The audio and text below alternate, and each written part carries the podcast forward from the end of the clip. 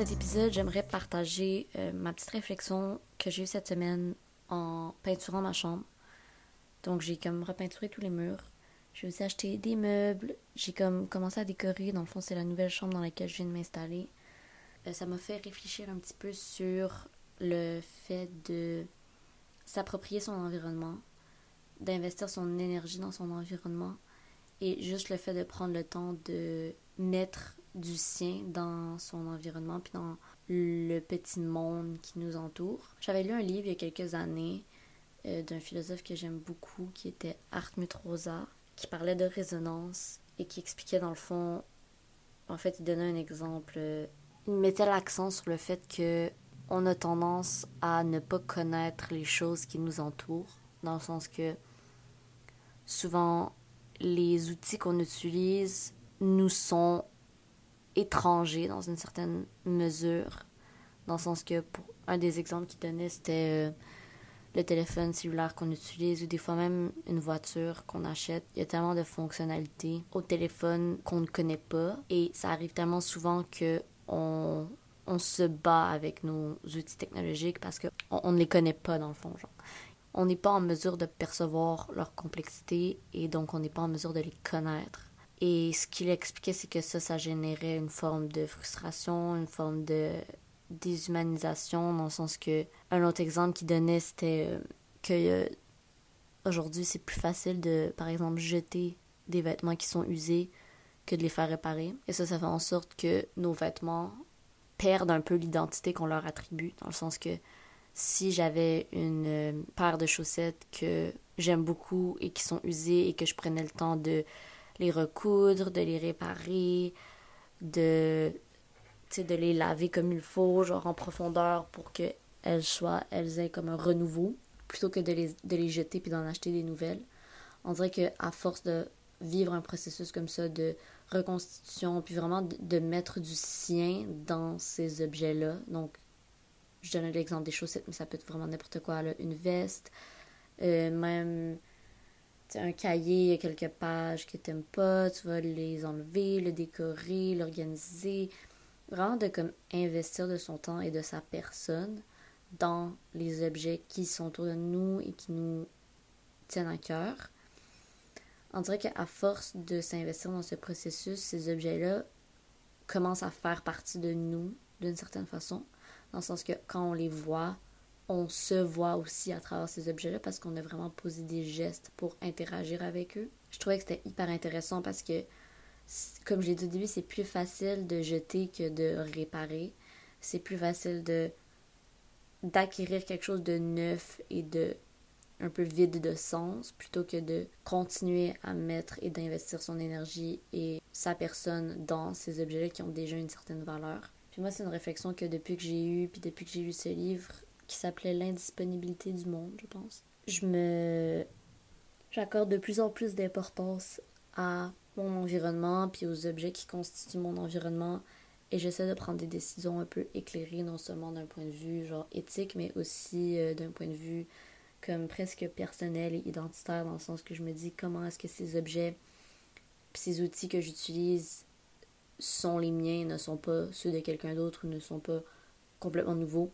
Tout ça pour dire que cette semaine, j'ai vraiment pris le temps de connaître mon nouvel environnement, c'est-à-dire ma nouvelle chambre. Puis à, travers le processus pour repeindre les murs, on dirait que c'est cette réflexion qui m'est venue en tête parce que ça m'a fait prendre conscience de plein de petits détails de la chambre que j'aurais jamais remarqué ou que j'aurais jamais pris le temps d'observer si j'avais pas décidé de repeindre les murs. Par exemple, toutes les imperfections, les petits trous dans les murs, même les plaintes.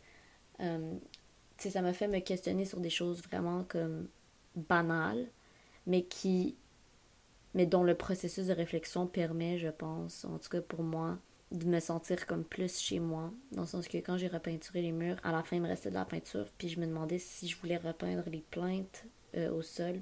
Et c'est comme juste au moment où est-ce que j'avais un surplus de peinture et que je me suis posé cette question que je me suis rendu compte à quel point ben, je les trouvais pas belles de la comme dans l'état où est-ce qu'elles étaient, puis que je me disais que ça allait donner un fini beaucoup plus, genre, propre si je les repeinturais, puis ça donnait vraiment un, genre de, de look neuf. Puis les plaintes, dans le bas des murs, c'est vraiment quelque chose que j'aurais jamais remarqué si je m'étais pas, tu sais, si j'avais pas complètement vidé la chambre, puis qu'il y avait que moi et mon pinceau et moi qui observais tous les détails de la, de la chambre pour me dire est-ce que c'est comme ça que je veux que ça soit, est-ce que c'est pas comme ça que je veux que ça soit.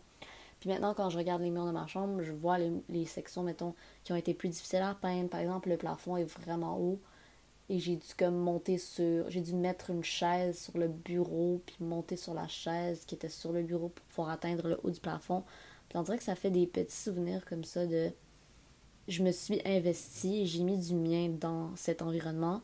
Et quand je dis ah ça c'est ma chambre ça a plus de valeur que si j'avais pas entrepris ce processus de genre mini rénovation après ça j'ai décidé d'installer des petites lumières puis là je les ai installées une première fois sur le genre de poutre qu'il y a dans ma chambre. Puis après, j'y trouvais pas belle sur la poutre. Fait que je les ai re... genre, je les ai retirées pour les replacer comme d'une autre façon. Puis on dirait que c'est des petites, c'est plein de petites réflexions par rapport à comment est-ce que je veux que mon environnement soit, à quoi je veux qu'il ressemble et comment est-ce que je vais atteindre un résultat qui me représente et qui me plaît. Ce sont des petites réflexions qui me forcent à me sentir plus à me sentir plus connectée avec cette chambre et avec tous ces petits éléments que j'ai vraiment genre compris et observé. Il y avait le concept de résonance dans le livre qui était vraiment ce concept-là justement de, de pas, pas de vraiment de parler, mais vraiment de, de donner du sens aux choses et que les choses nous,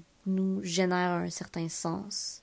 Quand je dis que je résonne, mettons, avec ma chambre, maintenant, c'est que je résonne avec le fait que je la connais et qu'elle a une signification pour moi.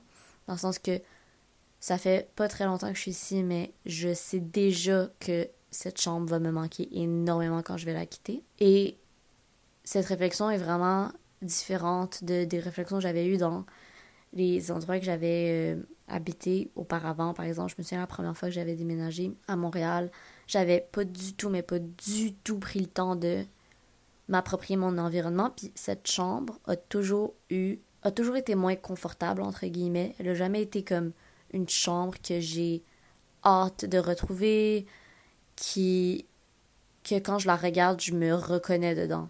Puis même que je regardais des photos de cette chambre pour justement comme essayer de faire une comparaison, puis me sentir, puis je la regarde, puis je me sens genre elle était vide. Il y avait vraiment pas de entre guillemets de personnalité. Et je pense que c'est à ce niveau-là que cette chambre-là, la première chambre que j'ai habitée à Montréal, ne résonnait pas avec moi. Dans le sens qu'elle ne me parlait pas et je ne lui parlais pas. Ça aurait pu être la chambre de n'importe qui. Alors que, puis à chaque fois que j'ai déménagé par la suite, j'ai progressivement mis de plus en plus de temps et d'investissement dans mes environnements.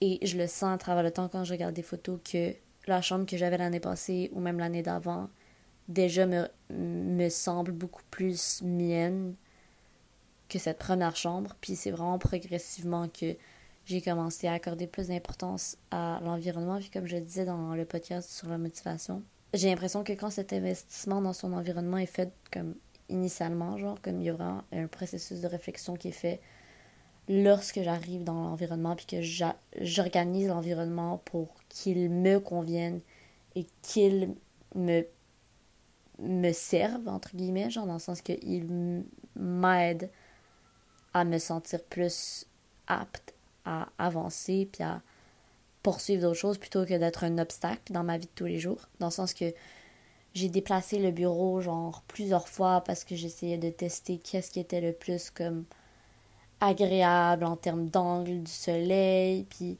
comment quand je me levais de mon lit, est-ce que genre l'espace était adéquatement genre organisé pour que j'aille comme la place pour mes livres, pour genre des cadres, puis d'autres trucs comme ça. Fait que c'est vraiment de, comme, de tester, de jouer, puis d'accorder de l'importance. C'est vraiment le mot-clé, je pense, de cet épisode. Pour moi, c'est vraiment le fait d'accorder de l'importance à son environnement. De l'importance d'un point de vue pratique, dans le sens que qu'est-ce qui va me permettre d'être le plus efficace à l'avenir dans ce nouvel environnement.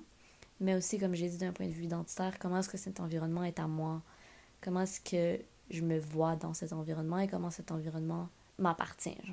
J'ai noté dans mon petit cahier exprimer son identité slash vivre dans le présent. Je pense que ce que je voulais dire par là, c'est que c'est que cette façon de faire, genre quand, quand moi je priorise un peu le désir de raisonner avec les choses, avec le monde autour de moi.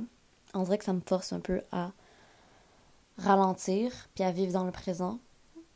Un peu à me dire, genre, qu'est-ce qui m'est dit en ce moment? Qu'est-ce que qu'est-ce qu'on me dit? Qu'est-ce que l'environnement me dit? Qu'est-ce que le monde me dit? Et qu'est-ce que moi j'ai envie de lui dire? Et comment est-ce que je deviens moi à travers cet environnement, puis à travers mon rapport à cet environnement? J'ai écrit juste en dessous, j'avais écrit prendre le temps de s'actualiser et de devenir maintenant.